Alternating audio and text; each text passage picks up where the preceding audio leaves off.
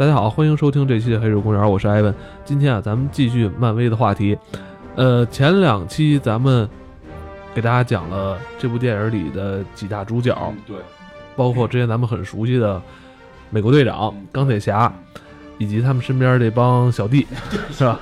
呃，那我们知道啊，这部电影，呃，在我们这期节目录制的时候，内战已经在美国上映了，对对对，而且是呃很多影迷。已经漂洋过海，特意才去美国看了。对，其实最主要就是之前我们都猜测，就是根据漫画的剧情，美国队长可能会挂掉，然后包括他们放出的信息也都说美国队长会死。但是现在是说结尾还 OK，就是没有人死，就之前是个烟雾弹，就是这个是一个噱头，是一个噱头吧？就至少现在确定了是没有人死。但是这个剧情其实他们现在也挺有意思，就虽然美国已经上映好几天了嘛，但是我们还是。我们现在至少在录节目的这天，还是看不到更详细的剧情的介绍。唯一能知道的，只是说还没有人死这么一个情况，等于这个最大亮点没了。但 是但是其实也可以看到一致的好评，就一致的好评，这个是挺难挺难得一见的。而且就是就是在我印象中，呃，之前漫威的这些电影好像。评一评价好，一开始还没有这么高哈。因为复联一是最高的，现在复联二的时候被就是口碑下来了，口碑下来了。其实大家也都会担心会不会，呃，他开始走下坡路。结果发现内战真的这个口碑又重新回到了一个高点，这个是漫威还是挺厉害的，挺难得的。就是漫威手里还是有牌的，是吧？之前是单人的牌都打出去，呃，一开始都是三五。七，这四个二，四个呃呃，复联出来的时候就是小顺是吧？那个 七八九，现在这现在这厉害了，这这有点内战事件，呃，拍成电影之后有点像这炸弹了哈。对对，有点这个意思吧。而且就是，哎，等一下，突然断片了啊。然后其实影评现在还有一个比较一致性的一个说法，就是就是蜘蛛侠的这个亮相是最惊艳的。而且就是说，超过了之前所有的蜘蛛侠，现在至少口风一致都是这样，就是蜘蛛侠会成为这里最大的亮点。然后第二大就是这个这个让大家意想不到的一个亮点就是黑豹，这两个新的人物就是非常出彩。哦，我们呃，蜘蛛侠我们都已经很熟悉了，影迷之间都已经很熟悉了，但是黑豹这个角色，嗯，对，就是好像。还没有在电影里出现过，是吧？没有，没有。其实不光是在电影里没出现过，就是他对于中国的，就是中国观众对他的认知，其实还是比较少的。因为在很多动画片里边，或者说其他的周边里边出现，不是就没有那些人那么多。虽然他也是一个主角，但是没有那些人那么多。对，其实像蜘蛛侠的话题，我们可能会单独拿出一期来专门讲，对吧？就是咱们这期就可以从黑豹开始聊聊其他的这些人物吧。哎，黑豹。这次在内战里边的戏份多吗？嗯，多少现在因为没看的不太清楚嘛，但是据说就是很很有亮点，就是说包括是说演技和这个演员的这个选角儿是是非常出彩的。就之前我记得咱们也聊过，就是漫威的这个选角是真的厉害到了一塌糊涂，这是他最厉害的点。哦，对，包括那个说还有一个点，咱们其实提前可以说一下，就是说。总会就是不想拿它去跟 DC 比，但是谁都没法在两部这么近的内这两部英雄内斗的片子同时出现的时候不去比，就是超扁。就是现在美国那边一致口风是超过超扁，超过超扁的地方在什么呢？就是它它好玩，就是超扁太严肃了，它的那个娱乐化太弱了。就是漫这个迪士尼漫威一直本着爆米花原则嘛，所以它真的非常的。好玩说这些英雄去这种冷静下来的这真讲什么这种冷下来的这种搞笑，其实让你会有这种会心的这种让他觉得娱乐了。哇，这有点跟咱们预测的不太准。你还记得咱们这个节目刚开播的时候，应该是在第二期吧？对对对。咱们那会儿录了一期这个蝙蝠侠大战超人的这个前瞻。当时咱们一致认为今年是 DC 赢了，但看来现在还不是，看来现在还不是。不不过，其实这点就咱们可能前一段讲的那个废柴联盟这个事儿，就是也是这两个导演拍的嘛，所以就当时也说过，就可能这两个导演的这种喜剧天分会在这里边去去去出现嘛，就是真的看来是这个喜剧天分是让这个片儿至少票房上肯定是能够去赢 DC 了，看来是。但我觉得还是那个超编好看，我觉得还是超编好看。就像之前也说了，就是超。我觉得人可能也是走的不不不不一样的路线，因为漫威、迪斯迪斯尼、漫威就是要走这种娱乐爆米花这种轻松的这个状态。然后其实之前也说，DC 总想去挖掘更深的人性啊、政治啊，然后这这个这个这个层面，挖掘的这个层面，这个这种这些想法本身就是相对小众的，它是对对对对，有点我觉得 DC 是想给超级英雄片进行拔高的这种，对对对，想在这个意识形态上拔个高，嗯，看来。漫漫漫威是在爆米花上做的更更棒，这个是。没关系，这个票房不代表一切嘛，对，都挺好看的，别不要这么说嘛，因为我会更喜欢看漫威的东西。就咱咱们就开始介绍一下黑豹的这人到底是谁吧。其实对，其实黑豹这个人吧，挺有标志性的是什么呢？他是美国漫画史上第一个正面形象主要的黑人。因为之前可能会出现过黑人形象，但他有一些的讽刺啊，或者说有一些负面呀。他是第一个这个非常正面的，而且非常有范儿的，非常，嗯，就这这个这个牛叉的这么一个英雄，叫黑豹。嗯，他的这个角色诞生的年代是在什么时候？帮我们介绍一下他的这个生平。就他也是在应该是白银时期，可能偏后一点，白银时期六几年出现的，他应该也是六几年出现，比较比较早。他在马丁路德金，呃，马丁路德金还真不好，前后脚应该是真真不太好说，就是那个黑人运动的那会儿嘛。对，然后呢，就是有一个挺重要，他不是就这个人物形象塑造的不是一个美国黑人，他是一个非洲人，这个其实也不太一样，他是一个非洲。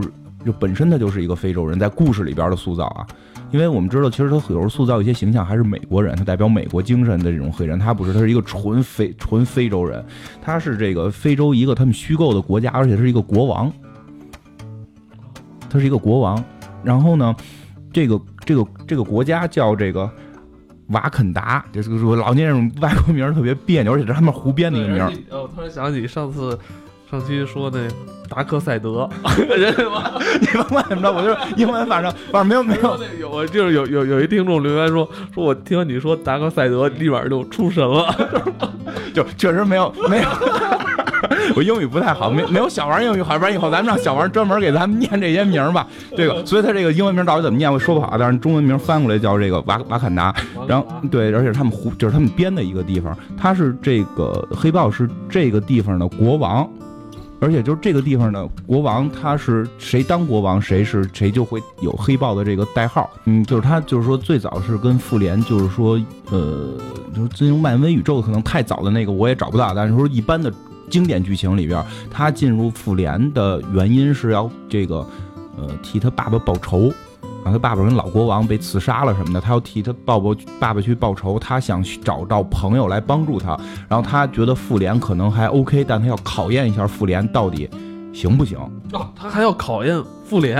对，就是在他眼里复联太一般化了。哦，这还挺自大的呀，这个 一会儿可以讲到这个人是有资格自大的，就是他要去考验一下复联能不能达到他期望的那种值，能够去帮助他，有没有这个实力？就你是不是有这个金刚钻？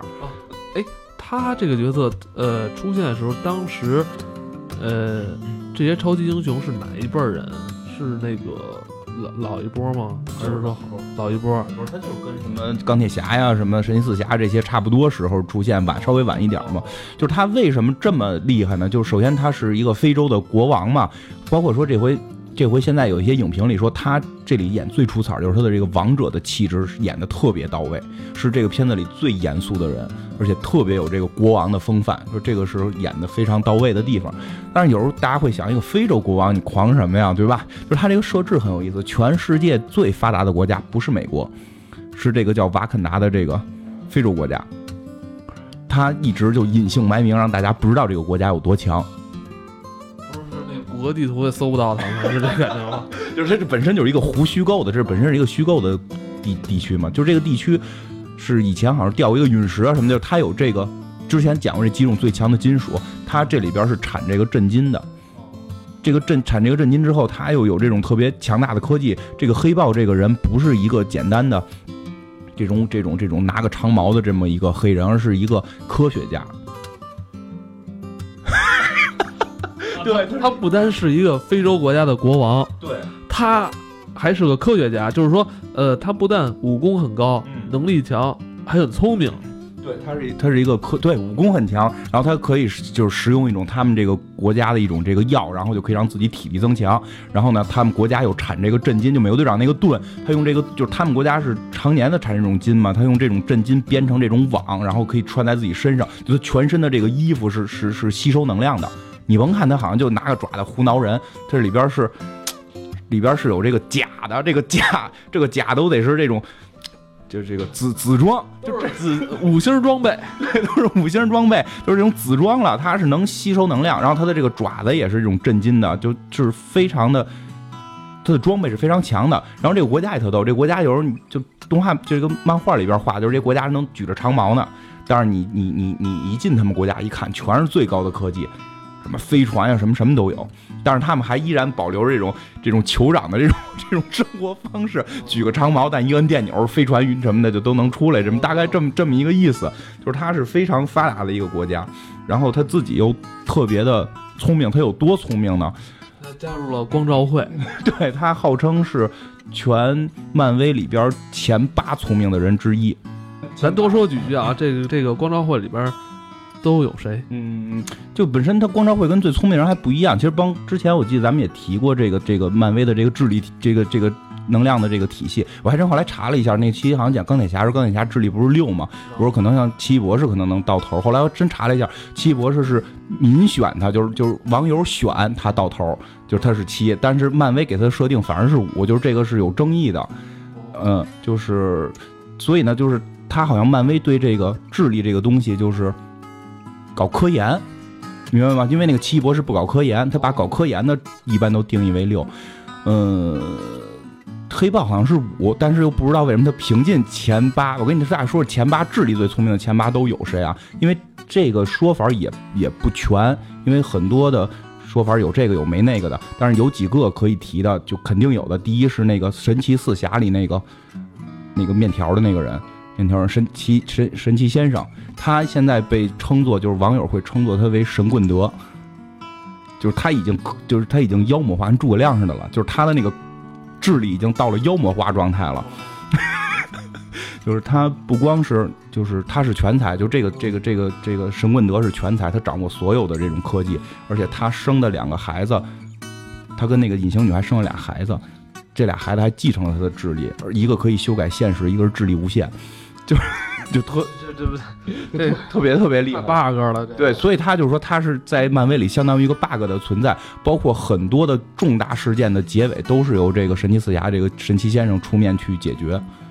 这个是包括我前一段看漫画叫那个呃秘密战争，秘密战争的最后结尾就是神奇先生出面去把这个所有的就是两个宇宙撞了，然后所有宇宙都合到一块儿了，然后被杜姆博士统治，然后他是最后。最后他出面去解决的，就神奇四侠，其实，在漫威体系里始终还占着很重要的一个成分。他只是实在太难拍电影了，太难拍电影了。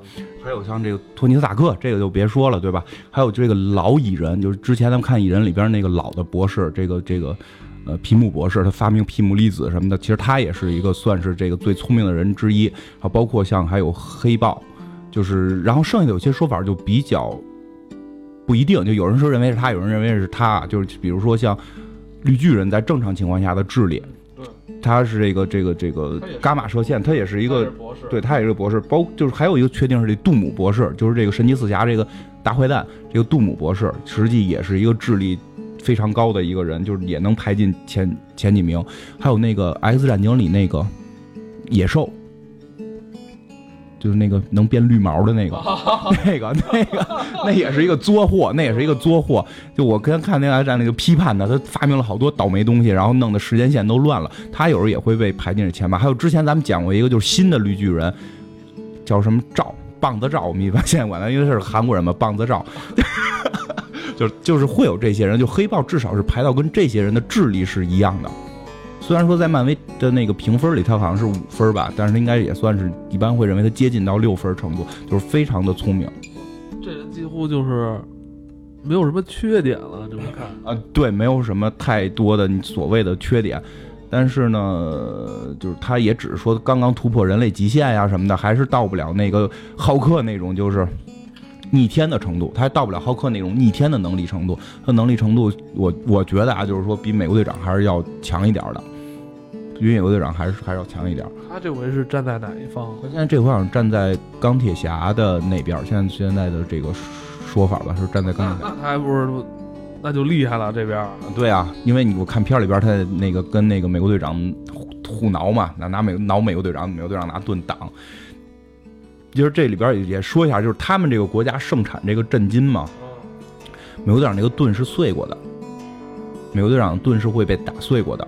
打谁打碎过？就是因为好多版本不一样，反正就是说它是能能碎的，不是说完全不碎。碎了之后，黑豹这个他们的这个科技是能修复这个盾的，就是你可以看出来这个黑豹的这个科技能力有多强。其实，在说到这儿，其实再说一个黑豹的媳妇儿挺有意思。嗯，黑豹的媳妇儿是那个《X 战警》里的风暴女，这里边是 是是有联系的。但是他在这部电影又不能提。对对对，在这里边不能提。哎，但是你说起来，好像现在说的这个有有说法是福克斯可能要跟漫威合作，有说法。就前两天我看了一个说法，这都不一定啊。前两天我看一个说法是最有可能第一批合作的是蜘蛛侠和死侍，就死侍是有可能会出现在蜘蛛侠的这个就是系列片的不一定哪集，这个是有这种意向了。然后当然都是生意嘛。你看，你拍一个我挣钱，你拍那个我也挣钱，对呀，你也挣钱，对呀，那咱大家一起合来就是一加一肯定是大于二的。美国人是利益至上嘛，一切都是生意嘛。对，那个对，但是说一下这个，现在黑豹好像跟这个风暴女在故事里边两个人已经离婚了。已经离婚了，两个人本来好了，好了之后来结婚了，因为一个是国王，一个是这个女祭司，都是非洲人嘛，都是非洲人，然后非洲黑人，当然所以两个人还是比较有共同点的。结婚之后好像是在这个福尔大战 X 战警的这个大事件中，然后发生了一次特别惨烈的战斗，然后双方立场不同，最后导致他们离婚。其实就是黑豹，你可以看出来，他跟复仇者有联系，他跟 X 战警也有联系，他在里边是一个。挺重要的人物，但是不得不批判来看，美国的这种种族歧视，这么重要的一个人物形象，其实还是比那些白人的感觉就是知名度要低。其他角色都是有单独的电影来来支撑的，会之后会出，会相对晚一点。他在这个这部电影里，看来就是反响是非常不错的哈，这次出现是说就是说新的这些人物，他反响还是挺不错的。然后其实可以再。深入的聊聊，就是他的权势也是很大的，他的权势也很，他不是一个简单的人物，或者说一个国家的国王这么简单。就刚才你说了，他加入光照会了，这个光照会是在漫威体系之下设置的一个高于复联的这么一个神秘组织。其实之前还有朋友问这个复联为什么叫复联，对，就是他老问你复仇者联盟，你干嘛叫复仇者？对啊，就是复复仇者联盟为什么叫复仇者？就是不就是复联为什么叫复联吗？就是这意思呀。就是其实这是在故事里边讲过的，就是嗯，大概意思。复联一里边钢铁侠说过，实际上这个在漫画里边意思是一样，但是这句话在漫画里是黄蜂女说的，就黄蜂女跟老蚁人最早找斯塔克去组建的复联。我记得之前节目里也有一集提到过，其实那会儿复仇就是黄蜂女就是以开玩笑的形式去聊过这件事儿，就是说。我们要让来就是这个这个来攻击地球或者来欺负这些老百姓的人，要明白会有人去找他们复仇的，这是一种威慑。其实这跟那个 DC 那个正义联盟还挺逗的，就是正义联盟感觉是一个很正义的那么一个组织，对吧？就特别正义。然后这个复仇者联盟有点这个江湖侠义这种，要替人。替人出替天行道，替人出手这种，所以也有网友说管这个叫讨公道联盟，就就你这么去理解那个词儿讨公道，就是你还欺负了替你讨公道。如果地球失守了，我们就打不过你没关系，但是你要知道我们一定会报复你，就有点这这这种狠劲儿。光照会就是在这个比他实际是高一级的，高一级。复仇者联盟是一个大家都知道的组织，光照会是一个秘密的组织。光照会是是全就是在漫威漫画体系里是全世界最强的权势和智力等等，就是他能够真正左右这个世界的几个人组织的一个安全的这么一个理事会似的，就是来解决世界上的安全问题。就是其中的几个人，其实可以可以提一下嘛，就在之前的电影里后，呃，电影里有出现过光照会他们的事没有没有没有，但是我不就是。嗯，漫威不是现在也公布，就是说第三阶段是这个大结局是复联三无限上下嘛，就就这个这个打这个灭霸嘛，然后之后好多人就说是不是漫威就不会再拍了？现在漫威给出明确答案，还有第四阶段，就如果他一直往下拍，光之会一定会浮出水面，因为几个几大角色都出现了，就是可以先说一下，就是像这个钢铁侠肯定是其中之一，超级有钱，对吧？然后就他是这种。财阀嘛，就超级有钱，然后这种科技也非常发达，然后还有的就是黑豹，他等于是全全全地球等于最发达的国家的国王，而且他有这个全世界最好的这种金属的矿都在他手里，他有这种资源，而且他自己又又是又是说是算是复联元老之一吧，然后他这个能力也很强，然后还有这个之前我记得提到过叫纳摩，就是这个亚特兰蒂斯之王，他应该是。应该是漫威的第一个英赤水式的那么一个第一个英雄纳摩，他是控制了地球的所有的海洋，就是亚特兰蒂斯之王。还有这个叉教授是控制了这种变种人的老大嘛。然后这个叉教授死了之后是那个据说野兽接替了，野兽也是这最聪明的人之一嘛。然后再有就是这个要提到这个奇异博士，今年会上，今年会上这个人，所以说这个人如果也在漫威体系里加入了。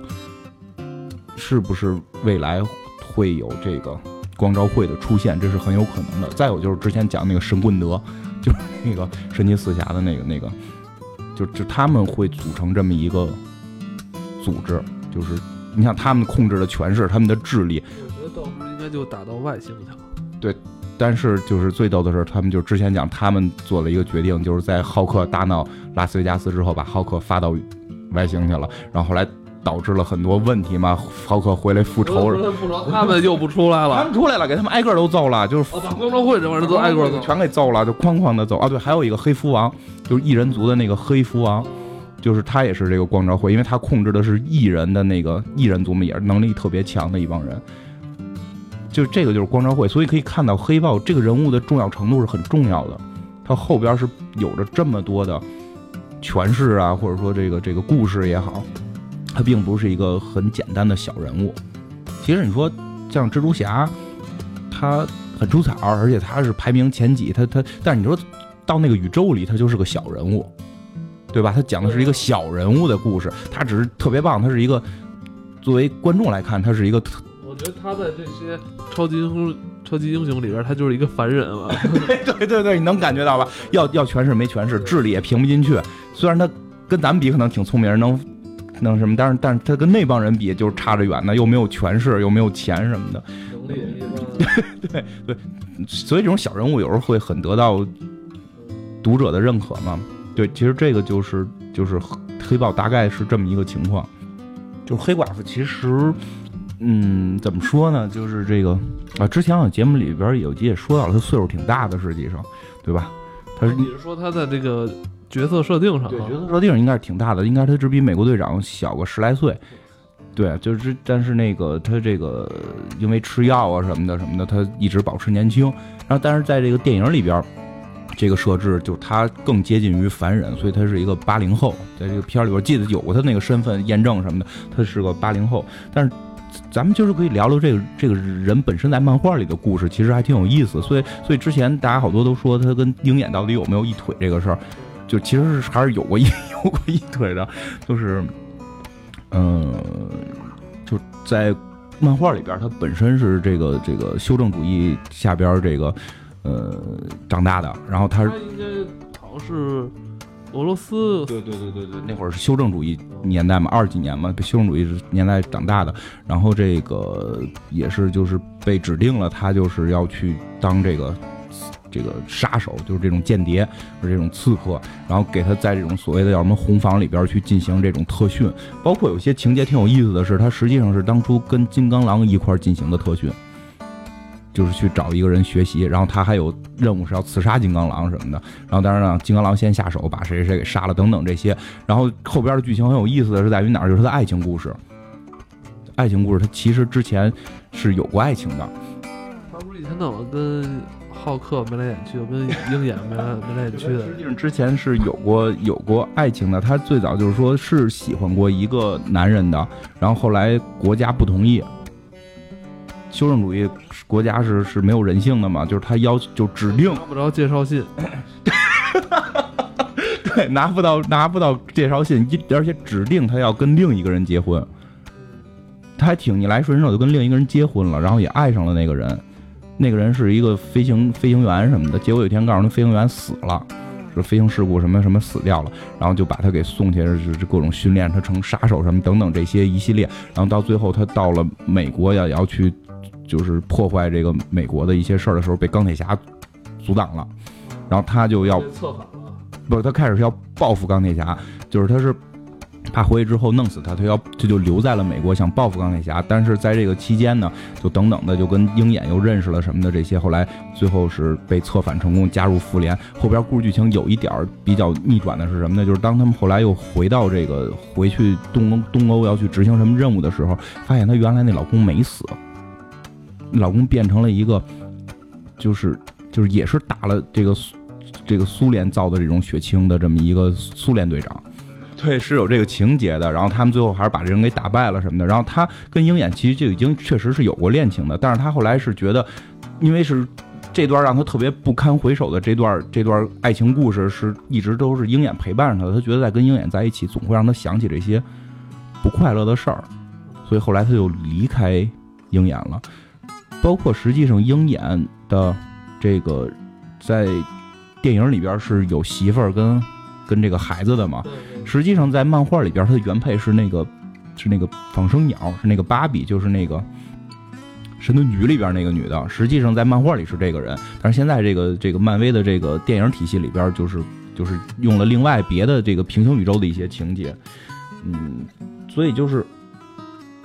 就黑寡妇实际上在漫画里边并不是像电影里边那么的弱小，电影里边她就是一个普通人，对吧？只是练，其实她也可以啊。你想都二十几年生人，现在还这么漂亮，包括应该也有点类似于队长那血清似的那种厉害的药。没有，她没有队长那个那么完美，但她确实也用过一一一些药让自己能能变强，然后自己也不老。包括她的这个武器是她这个这个手镯上边的这种这种这个叫什么寡妇刺。寡寡寡寡妇遮讲的啊，这里边好像没怎么用过，就动动动动画片里边用的比较多，就是它可以往外打枪啊，或者发出几什么几几十万伏的电压等等。因为我觉得他在电影里边更多的还是有点这种花瓶角色这种哈，为了好看还是其实。电影里边稍微是有一点稍微是有一点实际上你要真去挖掘下去，他的漫画里边的故事，尤其是动画片版的那个复联故事里边，他的戏份是比较有意思的，因为他一直是一个双面间谍，就是因为在漫画里边最早是大家都要策反他加入复联的时候，他实际上是内心是答应的，但他最后发现这人又没了，实际上因为他在答应进入复联之前，那个谁那个独眼龙福瑞出现了，就跟他说了，说就是你的这个身份保持住，你还可以就是进行更多的间谍工作。就是就是他就有这种双面间谍的这种感觉，所以就是我看那些复联动画片里边，他是比较有意思，因为他有点像谍战片了，就是那那种，就他到底是是哪头的，你不知道，也不是对都不知道，对吧？因为你知道他自己心里最知道，对对对，因为在美国就是在这个平行宇宙里边，他确实有的平行宇宙他就是坏人，在有的平行宇宙里他就是坏人，有的平行宇宙里他就是好人。其实还想说一点比较有意思，就是他那个真的那个人的名字。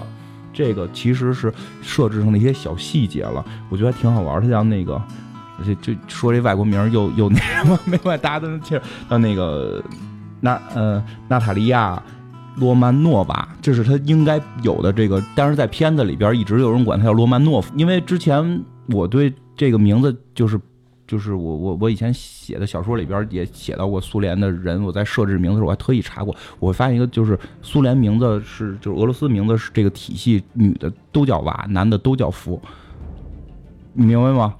不是说这不是开玩笑，就是同一个姓，就是你就是比如你就是姓这个姓，你的结尾那个字儿是要变的。如果你是女的，你你比如说你你叫你叫什么谢苗诺夫，就是如果你是女的，你就要叫谢苗诺娃，然后你是男的就要叫谢苗诺夫，他要通过最后那个音节判断你是男女的，所以但是他这里边一直管他叫这个罗曼诺夫，就是我一直觉得特奇怪，因为按道理他应该叫罗曼诺娃，就后来我查了个资料是说他这是他的另一个名字，但是大家会有的时候会觉得这有一层含义，你知道是什么吗？在俄罗斯，罗曼诺夫是一个很特别的姓，是是这个。这个沙皇的姓，所以他很可能是有皇族血统的。这个是一个猜测，是通过他的姓氏的猜测。所以他为什么最后有可能会脱脱离出修正主义的这个错误路线？这是因为他本身可能是具有俄罗斯皇族血统。他内心是不是后来能知道？这这是一种猜测啊。但是你知道，有的时候漫画里边这种东西会挺有意思的。因为看到这个时候，我想到一个挺好玩的事儿，就是。那个之前咱们也聊过，就看我看那个《灌篮高手》里边特别喜欢那个人叫水户洋平，就后来也有网友挺神的，就翻这个人的资料，你知道他他是谁吗？他是谁呀？这个特别神啊！这个水户洋平，他有可能是德川家康的后人。哎，怎么突然说到水户洋平了又？对，水户洋平，实际就很多网友去考证过这个人本身的背景，因为其实我觉得在很多这种漫画或者说动画的创作里边，很多人物的背景是。隐性的，但是能够带出来，其实会让这个人物更真实、更更更真实化。那水户这个姓在日本不是随便谁可以姓的，这是一个非常有名的姓。这是他是德川家康的嫡系，就是嫡孙才能姓水户。就是说，当年德川家康建立幕府的时候，是把这个德川的这个姓氏，除了继承将军的，分了几个三个藩，这三个藩的人还可以姓德川。这三个藩其中有一个藩就是水户藩，所以水户藩的人也可以姓水户。就比如特别有名的一个日本的一个算是学者吧，就是老年间的，就是水户藩的一个藩主叫水户黄门。好，现在很多日剧里边还会用这个词儿，代表是老头儿的意思。就是水户黄门就是姓水户，所以水户洋平肯定是这个姓不是凭空来的，他应该是德川家的，就是他是德川嫡系的这种孙子。包括就是说，这个樱木花道给他打电话，就是问他在哪儿，结果家里没有人接嘛，就证明水户洋平不是跟家里住的，而是一个人独居。他出去打工了，就家里没人接电话了，所以证明水户洋平一个高中生独居的话，他绝对不是一个。靠自己打工能挣钱，这么他实际是家庭有背景，可以给他租得起房子的。而他出来这块是为了这种，就是说锻炼自己这种将军家后人的这种意志，他们是有这种家规的。这个是是是，其实这个也真是日本流传下来比较有意思的一个一个一个特点吧，就是他们这个家虽然这个大名都取消了，但是他们的家族是一直往下来传的。包括前一段我看过那个哪年，好像是。织田信长和那个武田信玄的后人去和解。就对，这这这两个人后人还都存在那儿，就是 藩主织田家的家家主和武田家的家主还在一代一代传呢，并没有说的就断。说过了这几百年了，四百年了吧？过了四百年的时候，就四百年前他们打了一仗，织田信长给武田信玄打打败了嘛，而且后来武田信玄因此死掉了嘛，就结了世仇了。然后在二零零几年的时候，他们就是在那个武田信玄坟还有合影，就是两两个家族冰释前嫌，有有有就重新和睦，就有这就。日本还有这一套体系，所以水户洋平这个人应该是德川系的这个嫡系的孩子。包括我记得没错的话，是最后一代末末代幕府将军是水户藩出来的，就是他原先就应该是说姓水户。那如果是水户水户藩这条，呃，他们这个嫡系出来的，去继承这个。将军，将军，他是不是还要再改一次姓？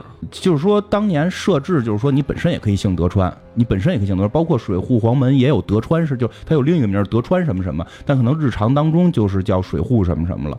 然后，如果你当了将军的话，你就肯定是以德川那个名字来命名。但好像一般现在你去看水户的那个水户藩那些人的名也都是德，因为他以正式叫法叫德川什么什么什么，平时他们就叫水户什么，大概是这么一个意思。所以水户洋平。这个你你这这个人物不是那么简单，他背后是有故事的。比如说你姓金，你你的后代如果想取代你也当一名影评人的话，在他没有当影评人之前，他不能姓金，他得姓魏，是吧？他只能姓魏。说吧，然后呢，取得我这个成就之后，你才能代替我。有点哎，你到时候就是这个，你的后代有可能就是金院长、呃金花二世。真的，咱都早一期聊，我也挺喜欢日本战我。其实咱们可以聊聊，其实科幻话题没那么多，咱们就是咱就是咱这么说吧，咱坦白讲，就是你掰开揉碎了，我们真能聊的就是这几几十部，五六十部往死了说了，那都是对啊？所以真是这，你不能说咱这个光说科幻，那这讲不了多少期，咱就就没什么可讲了。所以咱们也是开开始要掺掺杂一些历史的话题。对对 对，历史话题，说古还是有的可说的。古论今嘛，其实很有意思。咱今天算，咱今天就不不聊这么多了啊，日子回回头再再好好再捋捋。单单聊这个日本这个历史剧，其实也挺有意思的。对对对，其实说到这儿，就是说像黑寡妇这个形象，她的那个姓罗曼诺夫这个姓，为什么应该叫罗曼诺瓦嘛？但为什么很多人管她叫罗曼诺夫什么的？其实是也影射了很多东西的。她很可能是。沙皇的后裔，或者说他是有公主的这种特质的，或者说他为什么后来能反对修正主义？他不是修正主义的死忠呢？就对对吧？这这都是在这一个名字里边是包含在里边。黑寡妇有可能是俄罗斯皇室后代，这是有可能的啊。这个我也不能太确定。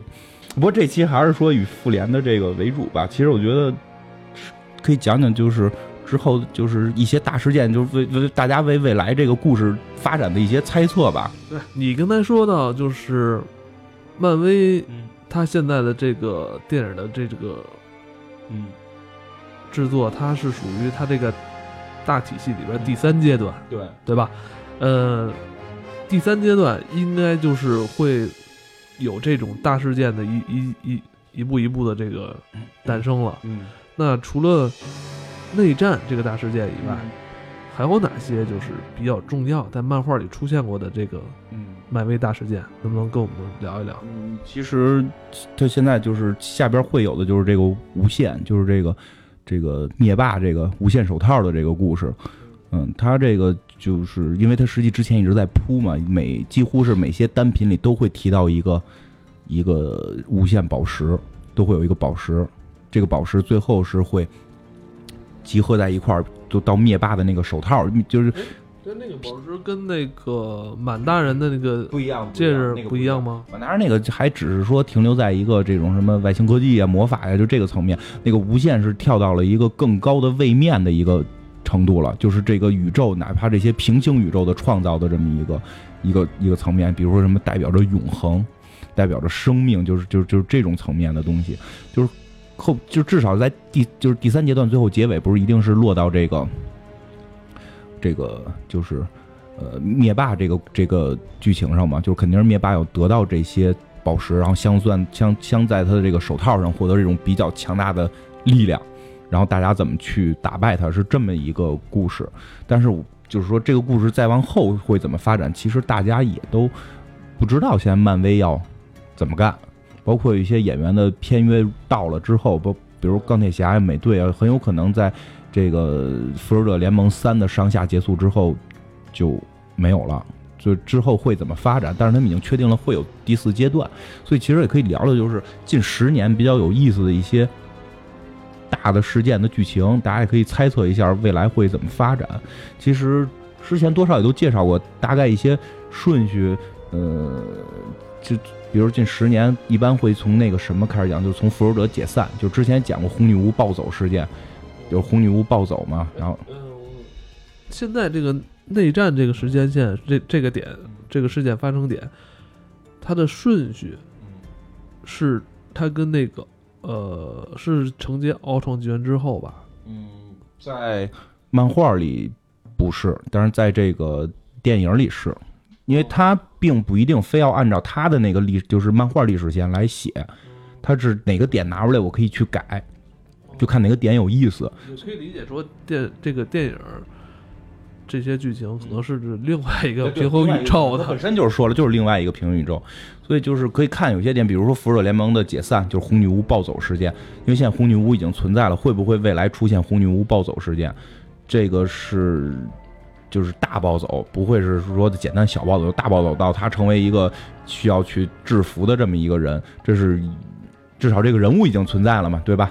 然后呢，就是再往后会有一个，呃，就是那个就是红女巫暴走之后就会有这个什么 M 事件，就是这个红女巫去创造，之前讲过红女巫创造一个虚拟世界，但这个事件我觉得，嗯，如果没有金刚狼不太好演下去。对，所以要看他版权最后谈成谈成什么样。如果他没有金刚狼，是没法不太好往下演的。然后，可能演这段时候，金刚狼也换人了。金刚狼已经确定再演一部不演了。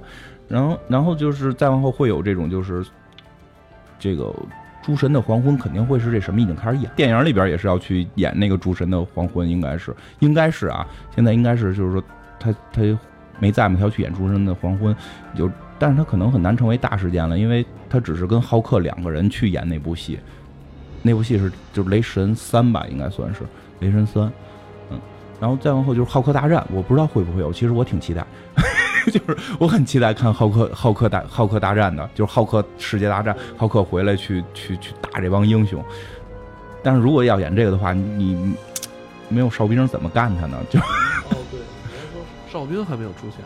对哨兵可能我觉得不会在短期之内出现，因为他很多，嗯，并不是，就是他很多名头更大的英雄还没出现呢。你比如说那个神奇不叫什么惊奇女侠，惊惊奇女士，惊奇女士，她不是她不是 DC 那边，不是那个叫神奇女侠嘛？有一个叫惊奇女士的，她肯定这个人的单独的片子已经确定了，会会有会会上映，大概是。一七一八一九，记不记不太清了。会有，他会有，就是他第四阶段，第四阶段这个人会出现的。嗯，就是，对，就是谁谁会去抗衡浩克，这是一个问题。就是会有这个这个剧情，之前也讲过了，又不不重复了。就是浩克回来打这个，如果要演，真的很精彩。因为因为黑蝠王也也确定要上映，要上线。黑蝠王这个叫异人族嘛，这个片子也确定了会在一九或者二零年的时候会上。听着都很遥远了，因为蜘蛛侠一上把他们档期打乱了，然后他们这些都往后调了，好像是说一九年上吧，异人族，嗯，就是。但其实现在我有点担心是什么呀？你你看像，呃，美队啊，像钢铁侠、金刚狼这批演员，他们如果说片约到了，离开了这个。漫漫威的这这个系列之后，他的后后继的这个新人撑起来撑不起来，其实这是一个关键。而且他们可以说，呃，漫威的超级英雄电影的再一次这个兴起，其实就是靠这些演员。对，其实钢铁侠离开是风险挺大的。如果钢铁侠离开的话，往后这个票房的保障性是。相信吧，相信他们能做好。对，然后其实就是在那个本身漫画体系里边，浩克世界大战之后会有一个比较有意思的一个大事件，叫这个秘密入侵。这个事件可能大家听说的就相对，就是如果你真的不是漫画看漫画的人，你不太会清楚这个事儿。但这个事儿特别有意思。其实他们最早编这个故事是由于他们整个故事剧情编不下去了，在那个时代，在那个时代美队也死。死了，就是好多人都挂掉了什么的嘛。然后呢，不知道该怎么演了，他们就想了一辙，就是说有一种外星人叫斯库鲁人，这这名字不一定准确啊，反正就就是我发音也不太好，就是这个叫斯斯库鲁人。对，这斯库鲁人有一个能力，就是就模仿别人。就这个模仿，模仿到什么程度呢？不是我光长得像你，我基因都变成你，你能力我也有，对我跟你一模一样。那有什么 可以？然后这个故事讲的是什么呢？就是说，之前不是那些人都死了吗？死了好多，还有好多这个那个的。就那些人其实早都被斯库鲁人给代替了，就是秘密入侵嘛。就是斯库鲁人想占领地球，他们通过的方式不是跟你打，是代替你这里边的这些英雄。就是最著名的就是浩克世界大战的时候，黑蝠王在月球跟浩克打过一仗。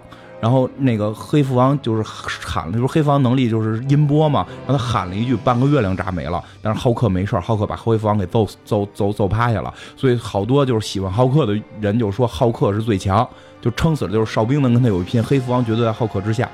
但是到这个秘密入侵的时候，就说那那个那个黑蝠王是假的，那个黑蝠王是斯那个斯库鲁人他们那个那个克隆的，就是他他们他他实际上不是真的黑蝠王，真的黑蝠王早被斯库鲁人给绑走了。就真黑蝠王到底跟浩克到底谁厉害？就挺黑蝠王的人都会说啊，就是黑蝠王厉害，因为那个是假的。这个故事就是说，好多这些斯库鲁人就把这个地球这波英雄早都给抓起来了。然后呢，你现在这些英雄全是假假的。你看这英雄有有一半是假的。然后秘密入侵是什么？就是就是他们这么入侵了嘛。然后有一天有一个飞船坠落到地球了。然后这飞船打开之后呢，就是美国队长是四千四百个英雄，对，四千四百个英雄了就。然后那个就是这什么，就美国队长带着一群人回来了。那个那会儿美国队长应该已经死了嘛。美国队长带着一群人回来了，然后带一群人回来，然后那个就说就是说我们。我们被他们代替了，那些死的不是我们，是是是斯库鲁人，你明白吗？然后就开始打，就就就是地球这边就开始就分不清谁是谁，完全分不清谁是谁，而且就回来的那帮人里边也他妈有有真英雄和和假英雄。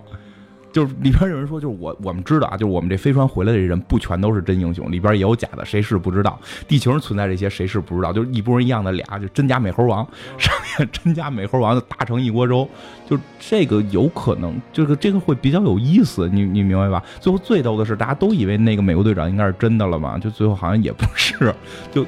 就是他，这是一个，这他妈无限循环，这个很有意思。最后好像没记错的话，是那个神棍德，就是就是那个神奇四侠那人，他造了一机器，能够能够能够查谁是真的，谁是假的。这是他挺挺著名的一个事件，而且就就让很多死过的英雄以这个借口又重新复活了。所以你就是他们，其实，在片里死了，根本不用可怕，就根本不用害怕，就就他们有的是办法让这堆人活下来。哎，你觉得就是现在？不是现在有很多这漫威的衍生剧吗？是吧？波波的这个杰西卡·琼斯，包括不是今年那个谁那里边那老黑叫什么？卢克·凯奇。卢克·凯奇也要有他的单独的剧吗？啊，对，你觉得有可能这些人以后会给现在这波英雄去接班吗？有可能，就是说他们现在这么做的，就是怕接不住了，然后这些人能够去挺上来。其实这是他比 DC 厉害的地方。D.C. 的电视剧和他们和电影就完全分离。那个绿箭侠、那个闪电侠塑造形象多好啊！你说，如果这回蝙蝠侠里边这两个人能出现，我觉得绝对会有很大的，对吧？打着打着，打着打着都绿箭侠出来，这这东西绝对会你有一个燃点的。但说那个闪电侠那演员绝对有星相。真的，我觉得他绝对不是说只是为了演这电视剧那种，我觉得他绝对。但是电影那个闪电侠现在就不是那个人，对啊，电影那闪电侠不是这个电视剧的闪电侠，其实挺可惜的，其实挺可惜的。然后就是虽然漫威就有这个能力，漫威就有这能力，他们会不会让这些人去接是也是有可能的。然后呢，其实还有一个大事件，就是刚才说的那秘密入侵之后的一个大事件，我觉得也挺有意思，但是。够呛，不好说能不能演，因为它跟钢铁侠有特大关系，都得看钢铁侠还有没有档期了。就是黑暗王朝，其实这也是我开始看漫画的一个动机，就是好像之前大概也提过，就是钢铁侠犯了各种各样错误，内战的错误，然后秘密入侵的时候好像也也很多事儿没做好什么的。就是他在接管神盾局之后，就是他后来接管神盾局，成为神盾局的头，做了很多不太，就是就是怎么说，就是。出问题的事儿，让人抓住很多把柄，最后把他给弹劾了。把他弹劾之后，是那个那个蜘蛛侠里边那个一号反派绿魔，他的人类形态继承了，就是他成为了新的神盾局的局长。他本身是一个反派嘛，他就召集了一群原来是反派的人，成为他的这个黑暗黑暗复复联。然后美队带着就是。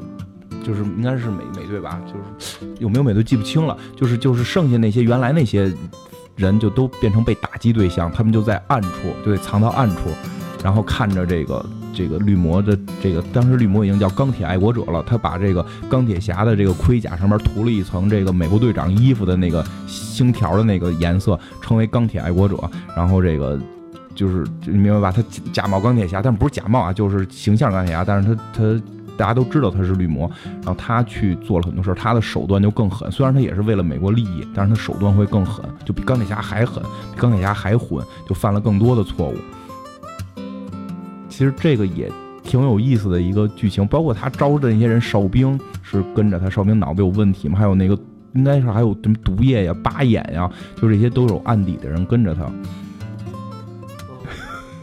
其实我真的是听了这个故事之后，我会觉得，我操，这个漫画居然是这样，不是钢铁侠一直是个正面形象，然后就居然还会什么叫锒铛入狱这种这种情节，然后然后绿魔居然出来成了这个神盾局局长，听着特别的反转嘛。对对对，这跟这跟咱们之前看过的日本漫画完全不一样，日本漫画这。这这这人一出来，他是好人，他一辈子是好人。完了，看他的成长，一步一步的。漫画主要是看看这种成长，所以是真的是这个事件是第一次让我觉得漫画好像挺有意思的。然后从只看电电视连续就是看电影，然后转投入到去看漫画，所以这也是未来的一些转转变。不过你说到就是像美国队长、钢铁侠，如果不演了怎么办？这件事儿很有可能是现在漫威已经意识到了。所以，漫威新出的漫画就是今年出的，叫《全心全意》，就是就是真的就叫《全心全意》系列。今年有今年有内战二，今年漫画是内战二，钢铁侠大战那个神奇神奇女惊奇女士，好像是这个《全心全意》什么意思？就是说去年的大事件叫叫这个这个秘密战争吧，应该是就是讲这个两几个平行宇宙撞到一块儿了，然后所有的宇宙全部毁灭了，在这些宇宙临毁灭之前，杜姆博士。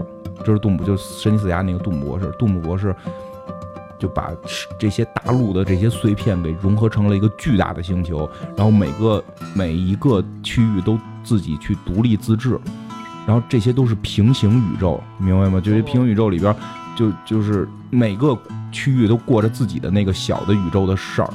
但是大家都是去信奉这个杜姆神君，这个漫画特别有意思。其实我建议大家看看，就是漫画这一系列漫画的上来的第一第一集，就是一个人举着这个雷神的锤子举起来，说你成为雷神了，然后放眼望去一片雷神，就是就是这个杜姆博士把这个雷神的锤子让这个奥丁做了无数把。